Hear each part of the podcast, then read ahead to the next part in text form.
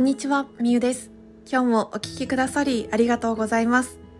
このラジオでは、ヨガインストラクターとして働く私が、様々な夢を追いかけ、仕事や事業、暮らしを通して得た経験や言葉を声の日記として発信しています。ぜひあなたの夢や日常も振り返りながら聞いていただけると嬉しいです。さあ、今日のテーマは、前回に引き続き、君と会えたからという本を読んで、私が実践したこと、そして感想をお話ししていきます。今日は前回の続きになっているんですけれども、夢を実現させる方法を知るというテーマでお話をします。前回の配信ではライフリストを作るという話をしました。あなたはライフリストを書いてみましたか？私もこう書いた中でいくつか私はこういうのを書きましたっていうのをお話しさせていただいたんですけれどもでも実はそのライフリストを書くだけがゴールじゃないんですよね。この夢を実現させる方法を知るっていうのが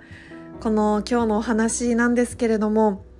何をするのかというと2枚目のライフリストを作るというところなんです。2枚目のライフリストをなぜ作るのかというとその本の内容は物語調になっているので少女と少年の会話からなっているんですけれども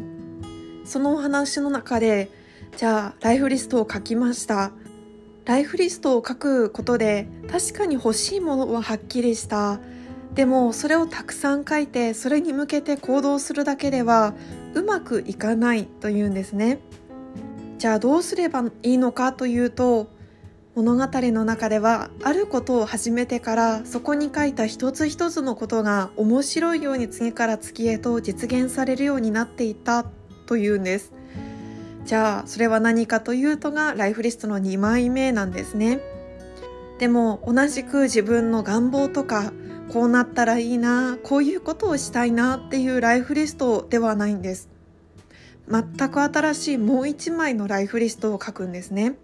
2枚目のライフリストは1枚目に書いた実現するための具体的行動リストを書くものなんです。つまりそこに書いてある内容を実行すれば夢は叶うという行動リストなんですね。これを聞いただけだとピンとこない方が多いかと思うんですけれども具体的にじゃあどういうことを書くのかというと自分の人生の中で他の人にやってあげたいって思うことを書いていくんです。自分が何ができるのかを書いていくものです。一日一日を大切にしてここに書いたことを一つでも多く実現するような毎日を送ることで1枚目に書いたライフリストが実現できるんです。そしてこのライフリスト2枚目のものは1日1回はリストを見てチェックをすること。そして内容を増やしたり書き換えたり修正したりと手を加えて新しいものに変えていくこと。何よりも大切なのは今日できることをちゃんとやることというふうに本で紹介されていました。本にはもっともっとこう物語調なので具体的に書いているんですけれども1枚目のリストは自分がこうなったらいいなこういうことを達成したいなこういうことをしてみたいっていうテイクのリストなんです。そして2枚目はギブのリストと紹介されていました。なのでこの2枚目のリストギブの自分がやってあげたいこと自分が人にできることを書いてそれを実践することで1枚目の自分の願望とかやりたいこととかやってみたいことが叶っていくっていうものなんですね。イメージできましたか？私が実際書いたことをお話しさせていただくと私もまだ実はちょっと途中になっておりましてまずは今日できる人にしてあげたいこと。それはゴミが落ちていたら拾う。そのためにゴミ袋を常に持ち歩くこと。笑顔で挨拶をすること。人のいいなと思ったところは素直に褒めること。大切に相手に触れること。相手の話をまずは聞くこと。余計なアドバイスをしないこと。お手紙を送ること。っていうようなことを私は書いてみました。この小説の中では今日できる人にしてあげたいこと。そして将来的に人にしてあげたいこと。というふうに分けて書くのもいいというふうに書いてあったので将来的に人にしてあげたいこととして私は両親をプチ贅沢な海外旅行もしくは国内旅行に連れていくことあとはこういう人への恩返しっていうのが結構書かれているんですね。これが私のギブのリストなんですけれども大事なのは今日できることをちゃんと言えること。ということなので私はこのギブのリストを書いてから日常生活を過ごす中でもあ